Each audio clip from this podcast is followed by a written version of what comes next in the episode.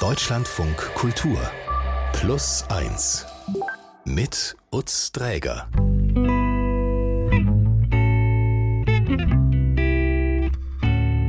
Ein ganz herzliches Willkommen. Hier bei uns, das wissen Sie, geht es um Geschichten, die das Leben schreibt. Mari, Jarik und deren beiden Kinder haben Sie hier bereits vor einiger Zeit kennenlernen können. Sie erzählten davon, wie Sie gerade auf Reisen waren, auf dem Weg nach Berlin als sich ihr Leben radikal änderte, weil Russland auf breiter Front in ihre Heimat, die Ukraine, einfiel. Die Familie blieb damals nicht in Sicherheit im Ausland, sondern entschied sich dafür, zurück in die Heimat, in die Stadt Vinnytsia in der Zentralukraine zu gehen.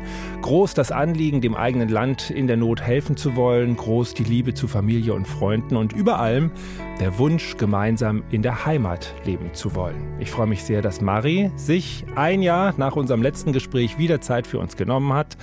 Ich habe auf Englisch mit ihr gesprochen. Wir haben das für sie danach übersetzt. Hallo Mari, ich freue mich sehr. Danke, dass du dir Zeit genommen hast. Thank you for taking time to talk to us. Hello everyone. I'm also happy to be back. Hallo, ich bin auch froh, wieder mit dir zu sprechen. And to be heard by your audience, by your public. A year after the last time you talked here. Wir beide hätten unser Gespräch jetzt ein Jahr nach dem letzten mit Jarek sicherlich gerne unter optimistischeren Vorzeichen geführt. Wie geht's euch gerade jetzt in dieser Zeit? How are you doing? Uh. Momentan kann ich keine genaue Definition davon abgeben, wie es uns hier geht. Es gibt Höhen und Tiefen, Freude und Tränen, sehr unterschiedliche Gefühle. Der Krieg geht ja immer noch weiter. Wenn man mal einen glücklichen Augenblick erlebt, kann es sein, dass man im nächsten Moment sehr frustriert und besorgt ist, weil einem zum Beispiel die Pläne durchkreuzt werden oder irgendetwas Unvorhergesehenes passiert. Wir passen uns langsam an die Umstände an. Wir haben mehr oder weniger akzeptiert, dass wir unter solchen Bedingungen leben müssen.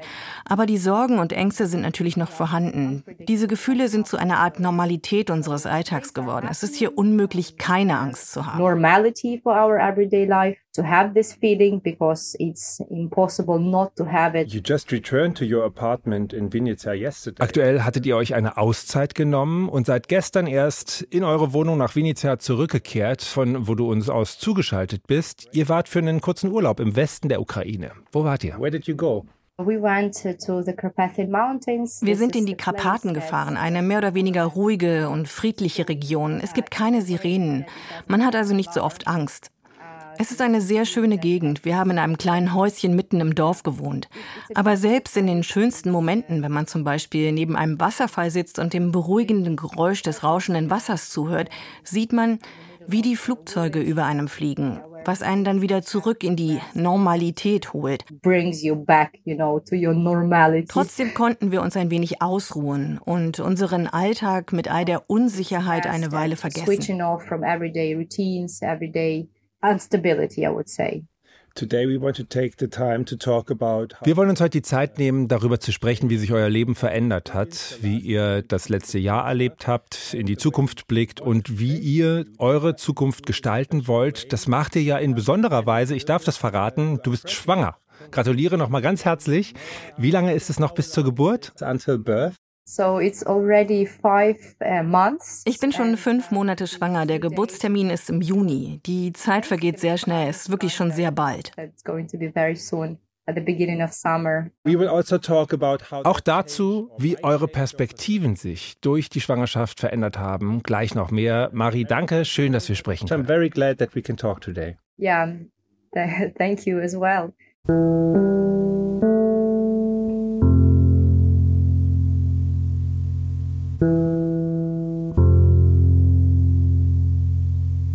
Auf einem Spielplatz in Berlin lernten wir uns kennen. Mari und Jarek aus Vinnytsia in der Zentralukraine waren mit ihren Kindern gerade auf dem Weg nach Deutschland, als Russland in ihre Heimat einfiel. Das war vor rund zwei Jahren und die Familie entschied sich dann, nach kurzer Zeit im Ausland zurückzugehen. Die Stadt Vinnytsia, in der ihr wohnt, Mari, hat rund 380.000 Einwohner, liegt im Zentrum des Landes, im Dreieck zwischen Kiew, Lviv und Odessa. Luftalarm und Angriffe, die erlebt ihr auch, aber du sagtest mal, ein Glück nicht so intensiv wie anderswo. Viele Familien, gerade im Osten, sind ja viel stärker von den Kämpfen betroffen. Gleichzeitig tötet Russlands Angriffskrieg immer wieder Zivilistinnen und Zivilisten auch in Städten weit weg von der Front, ebenfalls in Venezia. Und du hast mal gesagt, die Angst ist immer dabei. Würdest du das nach wie vor sagen? Lebt ihr in ständiger Angst? It's just constantly there. Yes, I would say yes. Maybe it's not like present all the time. Ja, ich würde sagen, das ist so. Vielleicht ist es nicht permanent präsent, besonders bei Leuten, die weit weg von der Frontlinie leben. Aber es kommt immer wieder hoch. Man hört den Alarm, sieht die Nachrichten. Man versucht die Kontrolle über die Situation zu behalten, indem man liest, was passiert. Das kann auch die Angst verringern, wenn man zum Beispiel liest, dass das gerade nur ein Übungsflug der Flugzeuge in Belarus war, der diesen Alarm ausgelöst hat. Dann konzentriert man sich wieder auf sein eigenes Leben, überlegt, was als nächstes passieren muss. Muss ich einen Unterricht absagen? Wird das Kind zur Unterrichtsstunde erscheinen? Wo ist mein Sohn gerade? Ist er im Schutzraum? Sollte ich ihn holen oder dort lassen? Diese Angst, diese Unruhe ist immer da, wenn es Luftalarm gibt. Wenn es einen Tag keinen Alarm gibt, ist das toll. Aber wenn es Alarm gibt, müssen wir uns anpassen. Wir wissen, was zu tun ist. Plan B, Plan C, Plan D. Das ist auch frustrierend, weil man als Mensch nicht neutral auf so etwas reagiert, sondern zwangsläufig emotional. Jedes Mal. You react emotionally to that every time. Dabei geht der Krieg ja nun schon länger. Die Annexion der Krim im Februar 2014 und der Krieg im Donbass. Gleichzeitig jährt sich nun auch der Tag des Angriffs von Russland auf die gesamte Ukraine zum zweiten Mal. Du hast mal angedeutet, dass das letzte Jahr auch von ganz persönlichen Verlusten und beunruhigenden Ereignissen in eurem Umfeld gekennzeichnet war. What happened? Yeah, so the last especially year, half a year. Im letzten halben Jahr sind mehrere Sachen passiert. Einer der besten Freunde meines Mannes ist gestorben. Er wurde an der Front getötet. Das war sehr traurig. Wir waren bei seiner Beerdigung im Westen der Ukraine, wo er herkam. Das war das erste Ereignis, das uns ziemlich deprimiert hat. Wenn man es von anderen hört, ist das eine Sache, aber wenn es nahestehende Menschen betrifft, ist es etwas ganz anderes und man erlebt es viel intensiver. Das zweite war der Ehemann meiner Freundin, der auch ein Englischschüler von mir war. Er wurde ebenfalls an der Front getötet. Seine Beerdigung fand in meiner Heimatstadt statt. Und dann, auf einmal, mitten im Gespräch, wird Marie von lauten Fluggeräuschen unterbrochen. Helikopter sind in der Luft. And actually at this very moment there is a helicopter flying so um, it's oh my god sorry that i have to say this but it, it doesn't happen Jetzt fliegt hier gerade ein Hubschrauber über uns. Es gibt so eine Tradition für getötete Piloten. Nicht sehr häufig, aber manchmal machen sie diese Flüge als eine Art Abschied. Aber es wird schon leiser. But it's fading away, so that's okay. Du bist also nicht in Gefahr? no, no, no, no, no, no. It's okay. It's okay. There is nein, nein, es ist alles okay. Es gibt keinen Alarm. Es ist nichts Gefährliches. Uh, man ist nur im ersten Moment ein wenig gestresst, wenn man diese Geräusche hört, die man eigentlich nicht hören sollte, weil sonst wegen des Flugverbots keine nicht militärischen Flugzeuge über das Land fliegen.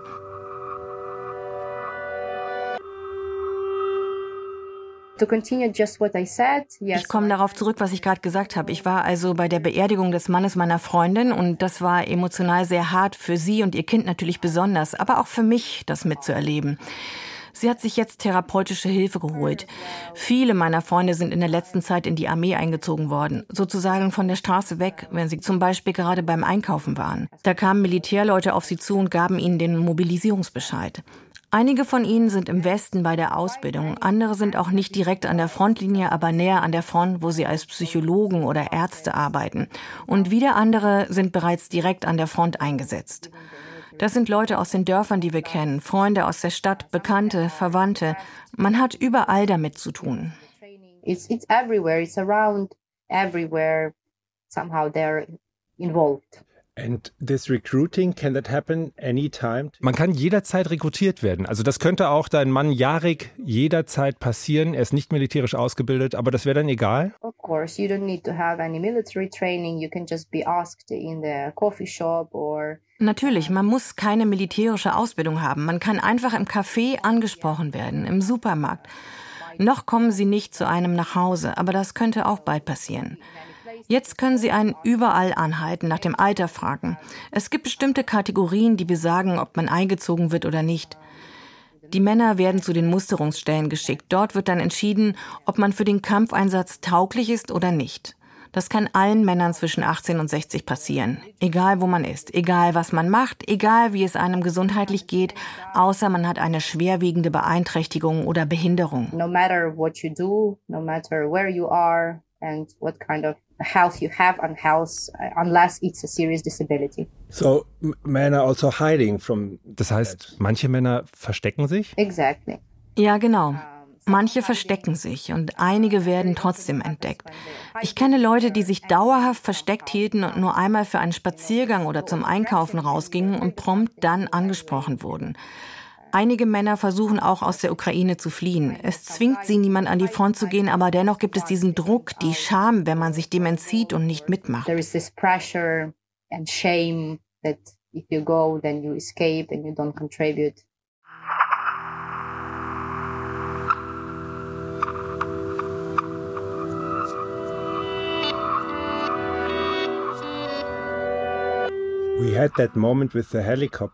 Wir erlebten gerade diesen Augenblick mit den Helikoptern bei dir. Du sprachst außerdem von den ängstigenden Situationen während der Luftalarme. Eure Kinder Miroslav und Soriana, die sind neun und fünf Jahre alt. Wie erklärt ihr ihnen das alles und wie managt ihr diese Situation, wenn sie dann dabei How do sind? you explain the situation or how do you try to manage it? Seit diesem Jahr geht mein Sohn nicht mehr nur online, sondern richtig in die Schule, weil der Schutzraum fertig gebaut wurde. Wenn er also in der Schule ist, wenn ein Alarm losgeht, weiß ich, dass die Lehrer verantwortlich sind und die Kinder in den Schutzraum bringen. Was seine Sicherheit betrifft, muss ich mir da also keine Sorgen machen. Bei meiner Tochter ist es das Gleiche. Sie besucht einen alternativen Kindergarten, der jetzt auch einen eigenen Schutzraum hat. Bei ihr weiß ich also auch, dass sie in Sicherheit ist. Wenn wir mal im Stadtzentrum unterwegs sind und die Sirenen losgehen, dann versuchen wir, uns von bestimmten Gebäuden fernzuhalten, wie dem Rathaus, dem Gerichtsgebäude oder dem Elektrizitätswerk, von allem, was zu einem bevorzugten Ziel werden könnte. Wir gehen dann in die Teile der Stadt, wo keine Hochhäuser oder militärischen Einrichtungen sind. Aber natürlich kann man sich nie ganz sicher sein, weil man ja auch nicht genau weiß, wo das Militär gerade seine Stützpunkte hat. Sie informieren die Leute nicht offiziell darüber. So we try to be safe. Maybe not to the safest. We don't go to the bomb shelters. Wir versuchen also, in Sicherheit zu bleiben. Vielleicht nicht immer so sicher wie möglich, weil wir nicht in die Bunker gehen. Aber wenn wir im Stadtzentrum sind, wissen wir, wo es zum Beispiel Restaurants gibt, Orte, wo man sich unter guten Bedingungen verstecken kann, wo es WLAN gibt und man Essen bestellen kann. Es ist jetzt alles viel besser organisiert als am Anfang. So it's uh, it's much more organized than it used to be. But just to explain that for the German audience. Nur um das kurz einzuordnen, warum geht ihr nicht in die Luftschutzräume? Ich denke, das liegt daran, dass das Ganze schon zwei Jahre dauert. Am Anfang sind wir in die Schutzräume gegangen, aber wegen des ganzen Stress und der ganzen durchkreuzten Pläne, der Unterbrechungen, haben wir aufgehört, das zu tun, obwohl wir uns bewusst sind, dass wir nicht sicher sind. Aber hier in meiner Stadt gab es bisher nur einen schwerwiegenden Bombenangriff letzten Sommer. Danach haben wir uns drei Monate lang mal in Sicherheit gebracht und mal nicht. Und dann hat man sich wieder an die Situation gewöhnt, hat gemerkt, dass es in der Stadt einigermaßen okay ist, dass es keine militärischen Handlungen gibt und wir unser normales Leben weiterführen können, auch wenn es nicht sicher ist. Aber wir können uns nicht dermaßen stressen, dass wir ständig alles unterbrechen und uns in den Bunkern verstecken. Every time running to the shelters and you know hiding. You told me a long time ago when the war. Du hattest mir schon vor längerer Zeit erzählt, dass sich der Krieg rasch in das Spiel der Kinder hineingeschlichen hat. Yeah, so it's uh, basically become also the game's normality for the kids to play the war games, even though no. Ja, das ist auch in den Spielen der Kinder zur Normalität geworden. Sie spielen Kriegsspiele, obwohl niemand ihnen das gezeigt hat. Sie haben jetzt keine grausamen Videos oder Nachrichten gesehen. Aber sie sind dieser Umgebung ja ständig ausgesetzt, die ihnen diktiert, was zu tun ist. Meine Tochter malt zum Beispiel häufig Monster mit Panzern. Sie malt einen blutigen Putin. Alle Kinder spielen Spiele, in denen es darum geht, wie man Putin tötet. Im echten Leben hören sie den Fliegeralarm und im Spiel wird das genauso integriert. Luftalarm, alle in den Schutzraum.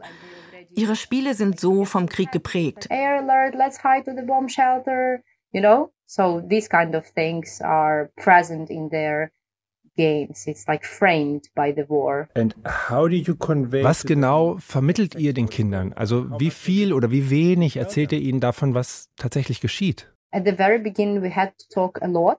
Ganz am Anfang mussten wir natürlich viel reden, um zu erklären, was da passiert. Nach einer Weile haben wir aber aufgehört, so viel davon zu sprechen, weil sie es schon verstanden haben. Wenn es Familientreffen gibt oder einen Feiertag und wir auf etwas anstoßen und die Kinder über ihre Wünsche reden, darüber, was sie in ihrem Leben machen wollen, dann ist das immer, dass sie wollen, dass der Krieg vorbei ist. Dass Putin stirbt. All diese Dinge, von denen sie mitbekommen, dass sie den Menschen Sorgen machen.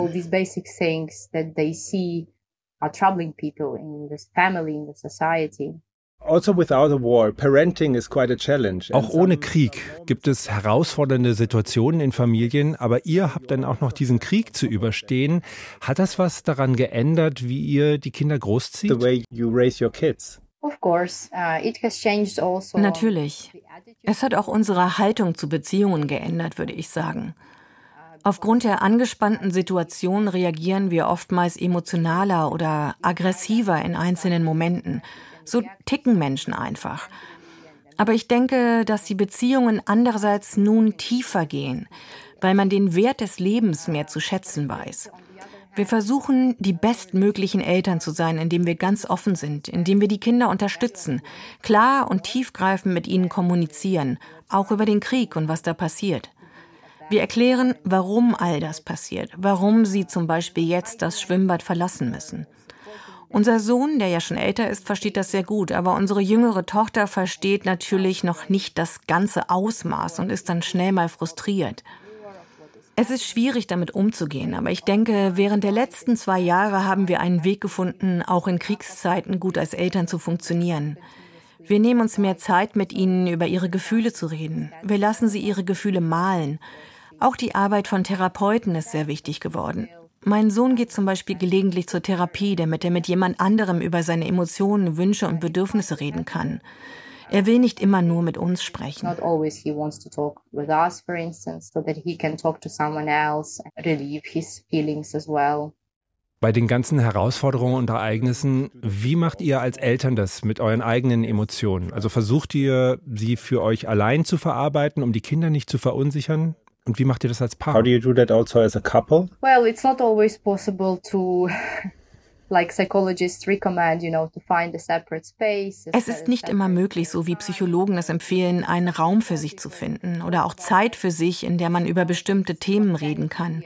Sorgen, Ängste und Wut können sehr schnell hochkommen. Und wir versuchen einfach, uns daran zu erinnern, dass nicht immer alles von einem selber abhängt. Wenn man seine Gefühle nicht unter Kontrolle hat, entschuldigt man sich, erklärt, warum man sich so oder so verhalten hat. Es ist wichtig, immer zu kommunizieren. Als Paar war es definitiv nicht leicht. Für meinen Mann waren diese zwei Jahre sehr schwierig, vor allem was seine Arbeit betrifft, aber auch wegen der Angst, vielleicht zum Militär zu müssen und in den Krieg geschickt zu werden. All diese Gefühle des Zweifels und der Unsicherheit waren immer präsent, weshalb es nicht immer leicht ist, darüber zu reden, aber wir versuchen es zumindest gelegentlich. Denn darüber zu reden ist der einzige Weg, damit klarzukommen. Because this is the only way out to, to talk about that. You're both in your early uh, 30s. Ihr seid beide etwa Mitte 30 und beide in der Jugendarbeit tätig, die bei euch viel auch mit internationalem Austausch zu tun hat. Wie kommt ihr mit den besonderen wirtschaftlichen Belastungen durch den Krieg jetzt zurecht? You are also an English teacher. How do you cope with the special economic pressures of the war? So if I'm uh, talking about uh, my husband, Was meinen Mann betrifft, war das definitiv eine Herausforderung, weil ein großer Teil des bisherigen Fundings gestrichen wurde. Auch weil es keine Freiwilligen mehr aus anderen europäischen Ländern gibt. Der einzige Ausweg für ihn besteht in Bewerbungen für lokale Finanzierung. Manchmal unterstützt die Stadt Projekte wie seins, aber das reicht nicht wirklich, vor allem nicht angesichts der extremen Teuerungsrate. Das ist schon sehr schwer für uns. Was mich betrifft, so konnte ich da einiges kompensieren, weil ich noch international arbeiten kann, weil ich anders als er das Land verlassen darf. Einige der Trainings- und Jugendaustauschprogramme finden nun außerhalb des Landes statt. Wir bringen dann die ukrainischen Jugendlichen ins Ausland. Das ist also ein bisschen einfacher. In meinem Hauptjob arbeite ich ja als Englischlehrerin und da gibt es momentan großen Bedarf. Viele Ukrainerinnen im Ausland brauchen gute Englischkenntnisse. Ich habe also viel zu tun. Das gibt meinem Leben Stabilität. Meinem Mann ist es momentan aber nicht möglich, so eine Stabilität zu finden. However, for my husband, it's not possible to find the stability at the moment. You yourself give a lot to the community. Dabei bemüht ihr euch ja auch sehr, der Gemeinschaft Stabilität zu geben. Dein Mann Jarek hat ja gleich nach seiner Rückkehr damit angefangen, sein Land und die Menschen nach Kräften zu unterstützen. Ihr habt das alle gemacht. Wie ist es damit weitergegangen? Are you still doing that a lot and um, how and how often? If before we could count the events that we did to raise the money uh, for, for the military. Anfangs konnten wir die einzelnen Gelegenheiten noch zählen, an denen wir Veranstaltungen gemacht haben, um Geld für unser Militär zu sammeln. Inzwischen sind diese zu einem alltäglichen roten Faden in unserem Leben geworden. Wir machen das in Zusammenarbeit mit dem Staat, mit unabhängigen Organisationen. Wir sammeln Geld, veranstalten Quizspiele und ähnliches. Die meisten Events sind Wohltätigkeitsveranstaltungen wie Konzerte, deren Einnahmen gespendet werden. Auf lokaler Ebene haben wir auch ziemlich viel organisiert und wir machen auch weiter damit. So bereiten wir zum Beispiel gerade eine Schulung mit einem deutschen Psychotherapeuten vor. We will have uh, a training course uh, by the German psychotherapist In our last conversation you talked me about In unserem letzten Gespräch hattet ihr die große Solidarität unter den Menschen in der Ukraine beschrieben. Erlebt ihr sie immer noch als so stark? still as strong. It is still strong. Yes, there is this solidarity. Es gibt immer noch eine starke Solidarität, vielleicht nicht mehr so stark wie ganz am Anfang, als die Leute sich so sehr in Gefahr sahen. Gefahr gibt es immer noch, aber diese Schockerfahrung ist nicht mehr so akut. Diese Wohltätigkeitsveranstaltungen zeigen, dass viele Menschen nach wie vor bereit sind, vieles auf freiwilliger Ebene zu tun. Es gibt natürlich auch Auseinandersetzungen. Die Menschen beschweren sich, beklagen sich über dieses und jenes. Aber das ist möglicherweise auch einfach das einzige Ventil für ihre Emotionen. Viele streiten sich, einige üben Druck aufeinander aus, das passiert durchaus. Aber im Allgemeinen verbindet die Menschen die Hoffnung auf den Sieg. Diese Hoffnung ist wie ein starkes Seil, das uns alle zusammenhält und verhindert, dass wir zusammenbrechen. People are united by the hope for the victory, and this uh, hope is something that's um, like a strong rope that keeps us all together and doesn't allow us to collapse. How would you describe the, the mood on the street? Und wie würdest du die Atmosphäre in deiner Stadt beschreiben? Also wie fühlt sich das für dich auf den Straßen von Venezia an, wenn du in die Gesichter der Menschen blickst? That's an interesting question. Well, people look very thoughtful, maybe in themselves. Das ist eine interessante Frage. Die Leute sehen so aus, als ob sie sich viele Gedanken machen. Ich kann nicht behaupten, dass ich viele Emotionen wahrnehme. Die Leute halten sich bedeckt. Andererseits werden sie auch aufmerksamer einander gegenüber. Zum Beispiel gibt es jeden Morgen um 9 Uhr in der Tram eine Schweigeminute für die gefallenen Soldaten. Dann stehen alle auf und stehen eine Minute lang still. You can you can kind of feel the sadness in the air. Aber die Leute sind traurig. Man spürt die Traurigkeit irgendwie in der Luft. Manchmal gibt es fröhliche Momente. Man sieht natürlich Kinder, die laut lachen, die Spaß haben. Aber insgesamt dominiert dieses graue Gefühl, auch in Vinica, in unserer Stadt. There is this grey feeling, even in Vinica, in our city.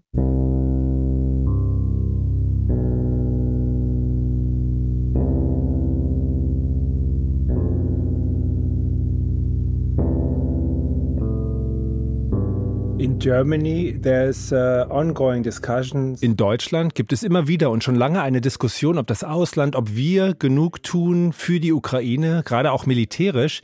Ihr habt bei unserem letzten Gespräch erwähnt, dass ihr für die Hilfe aus dem Ausland sehr dankbar seid. Gibt es trotzdem da auch immer wieder Gedanken darüber, dass es mehr sein könnte oder auch mehr sein müsste? That it could be more or different or should be more? Well, um, yes, I think um, there is there is support. Nun ja, ich denke schon. Wir erhalten Unterstützung. Aber mein Eindruck ist, dass nicht alle Versprechen auch eingehalten werden. Es könnte mehr sein. Wenn man in einem Kriegsland sitzt, zeigt sich diese, und ja, ich benutze dieses Wort, Heuchelei der westlichen Staaten, die überlegen, ob sie liefern sollten oder nicht. Und wir sind hier und sehen, was passiert, wie täglich Menschen sterben. Sie verstehen nicht, was es uns bedeuten würde, mehr Unterstützung zu erhalten. We are afraid as well of some of the government changing Uh, and that we might get less support because we are a lot dependent on them. Einige europäische Regierungswechsel machen uns auch dahingehend Angst, dass die Unterstützung für uns vielleicht sinken könnte, von der wir ja sehr stark abhängig sind. Aus den drei Monaten, die ich in Berlin war, erinnere ich mich, wie ich die Gespräche darüber mitbekommen habe, ob man Waffen liefern sollte oder nicht. Da hatte ich gemerkt, dass die Leute die Realität der Menschen in der Ukraine einfach nicht verstehen. People just don't understand the, the reality of Ukrainian people at the moment. Does it make you angry? Ärgert dich das oder fühlst du dich mittlerweile eher erschöpft, was das angeht? Um, I can't say that this is anger. It's more maybe about. Nein, von Ärger würde ich da nicht sprechen. Erschöpfung schon eher. Mein Eindruck ist, dass es weniger Nachrichten aus der Ukraine gibt. Wir lesen auch die Nachrichten der BBC und anderer internationaler Medien, nicht nur ukrainische. Und da sehe ich, wie die Nachrichten über das, was in der Ukraine passiert, immer knapper werden. Und das ist traurig, weil die Situation sich nicht verändert hat und wir immer noch viel Hilfe und Unterstützung benötigen. Es ist wichtig, die Leute daran zu erinnern, dass wir alleine nicht überleben können und dass wir für dieselben Werte kämpfen. Wir kämpfen für Demokratie. Wir wollen eine gute Zukunft haben, wie alle anderen auch. And we fight for the same values. We fight for the same democracy, and we want to have um, like good future, the same as everybody.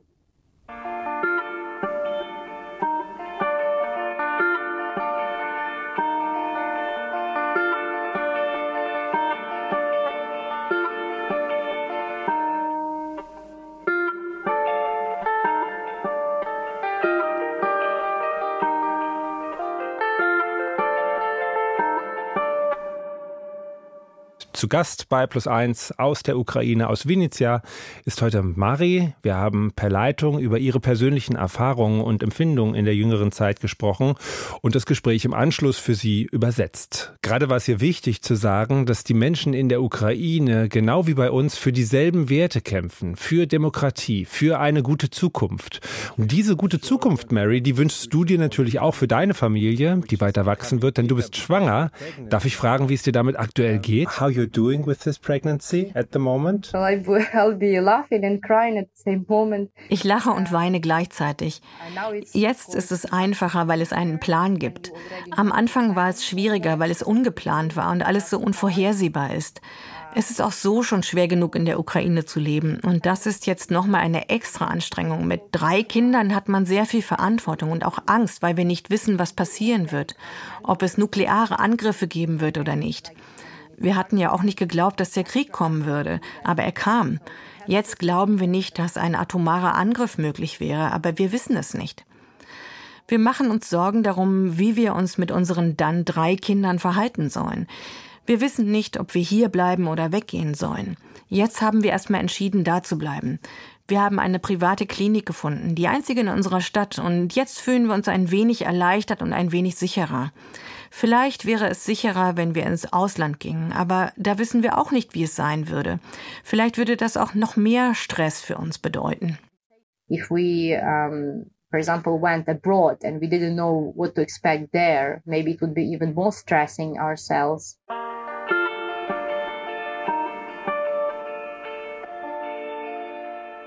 Maybe we can take one step back when you found out that you were pregnant. Als du erfahren hast, dass du in dieser sehr schwierigen Lage schwanger geworden bist, was war für dich der wichtigste Grund zu sagen, wir wollen dieses Kind? The strongest point, I think, was um, Der wichtigste Faktor war vielleicht die Liebe. Ich weiß nicht, die Tatsache, dass das Kind aus Liebe entstanden ist, egal unter welchen Umständen wir hier leben.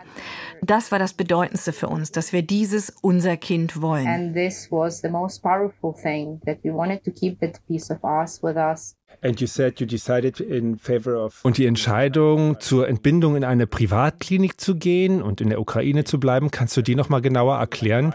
Von außen betrachtet erscheint es viel sicherer, dafür das Land zu verlassen. so much more safe. Well, um,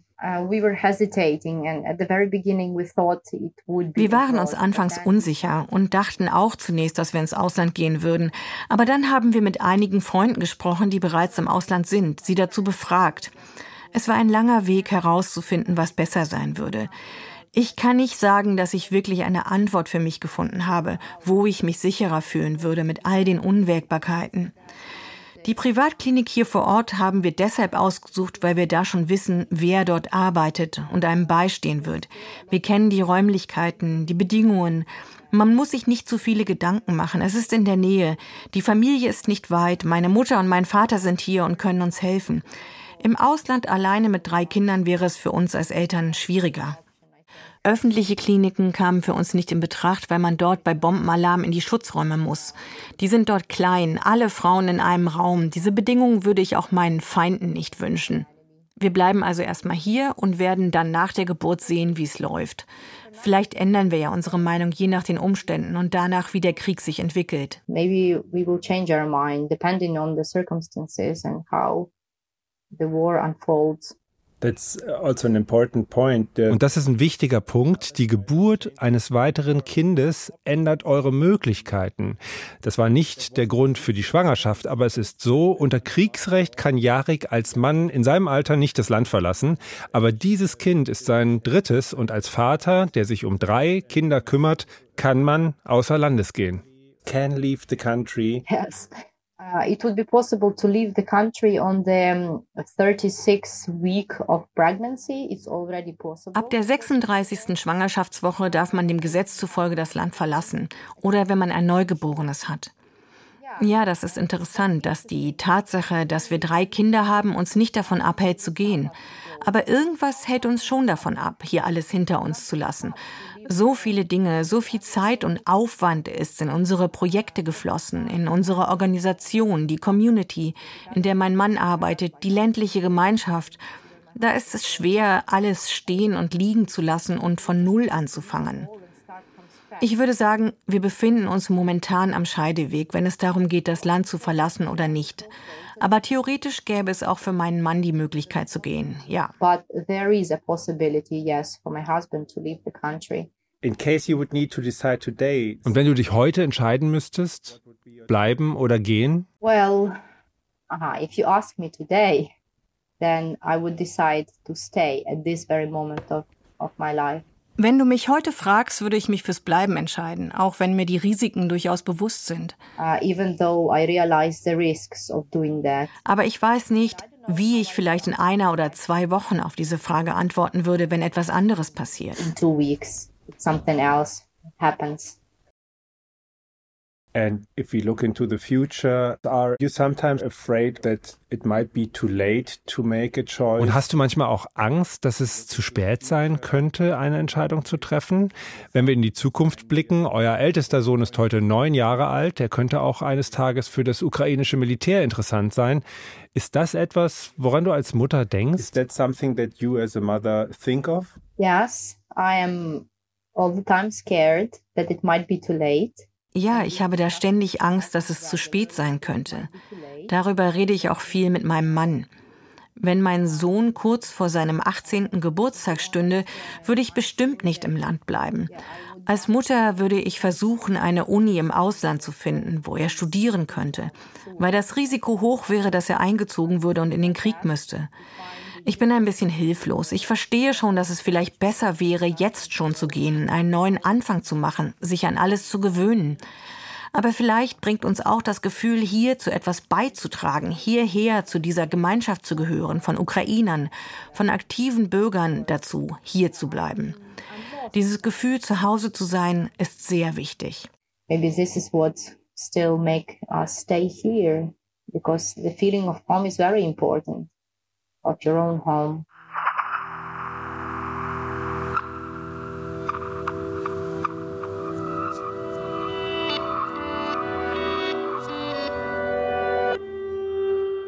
If you think about all this, Hast du das Gefühl, dass es zwei Marys gibt? Eine, die sich eher als Ukrainerin fühlt und eine andere, die ist Mary mit ihrer Familie, wie zwei verschiedene Identitäten? Like two different identities? Uh, I would say I have more identities than two.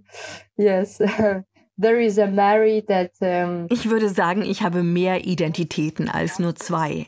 Ja, es gibt die ukrainische Mary, die patriotisch ist, ihr Land liebt, die so viel für ihr Land tut, wie sie kann. Es gibt die Mary, die eine bessere Zukunft für ihre Familie möchte, bessere und sichere Bedingungen.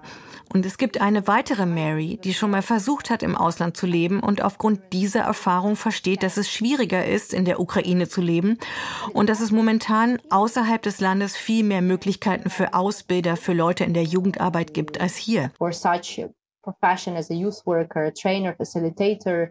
Uh, outside the country at the moment. And last year when we spoke, you said, Als wir uns letztes Jahr unterhielten, da sagtest du, dass es vielleicht an deiner rosaroten Brille liegt, aber trotz aller Befürchtungen, die du hattest, würdest du in der Hoffnung leben, dass der Krieg schnell vorbei sein wird. Wie blickst du heute in die Zukunft? how do you look into the future today? I think we've been encountered with the reality. Ich denke, die Realität hat uns eingeholt. Und die Hoffnung auf ein schnelles Ende des Krieges ist langsam verschwunden. Es gibt noch Hoffnung, sogar eine Überzeugung, dass wir gewinnen werden. Aber wann und mit wie vielen Opfern und mit wie viel Blutvergießen? Einerseits haben wir also die Hoffnung aufgegeben, dass es bald vorbei sein wird. Andererseits haben wir noch eine Hoffnung, die uns alle verbindet. But on the other hand, we still have this hope that unites us all.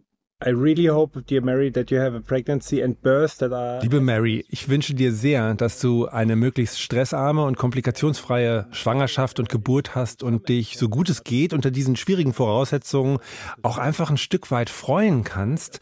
Was für eine Zukunft wünschst du deinen Kindern? Was könnten die einmal machen? In was für einem Land könnten sie leben? What kind of future do you want for your children? What could they do? What kind of country could they live in? Als erstes träume ich vom Sieg. Das ist wichtig für uns. Es geht nicht um Frieden zu den Bedingungen anderer Mächte. Es geht um den Sieg. Darum, dass die Menschen noch stärker vereint sind, dass wir das Land wieder aufbauen, hier leben können, nicht ins Ausland müssen, dass alle Ukrainerinnen wieder zurückkommen und ihre Erfahrungen mitbringen und wir unser Land weiterentwickeln. Ich möchte, dass meine Kinder in der Ukraine leben, dass sie viel reisen, die Welt sehen, aber auch hier leben und in ihre Zukunft investieren können. Ich wünsche mir unseren Alltag von früher zurück, unsere Normalität, wenn auch aus einer anderen Perspektive, weil wir jetzt den Wert des Lebens und des Friedens kennen. From a different perspective, it will be already because we know the value of life and we know the value of peace. Mary, thank you very much for Vielen Dank, dass wir sprechen konnten. Das Beste für euch alle. all the best for you. Thank you as well. It was a pleasure to share and be heard. Marie aus Vinica in der Zentralukraine war das. Im Anschluss an unser Gespräch hat sie mir noch ein Detail verraten. Ich sag's Ihnen einfach mal so weiter. It's a boy.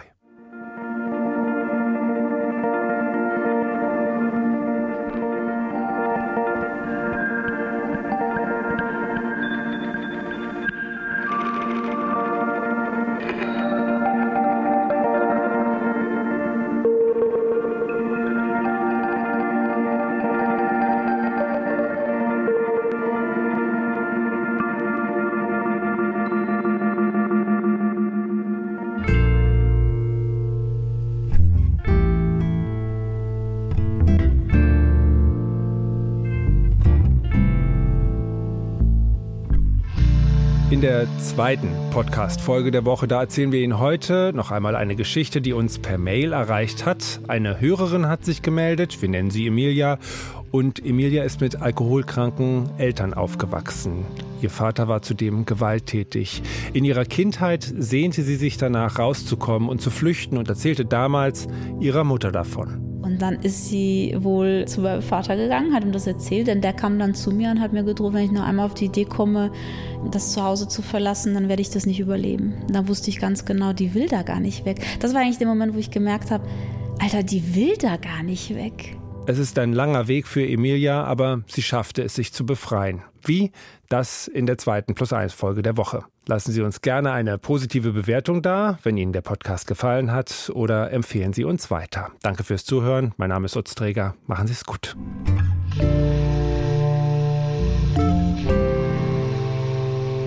Plus 1 ist ein Podcast von Deutschlandfunk Kultur. Übersetzung und Stimme Marei Amia. Technik Christian Konradi, Malte Wiegert, Gunda Herke. Producerin Bettina Konradi. Moderiert habe ich, Utz Träger.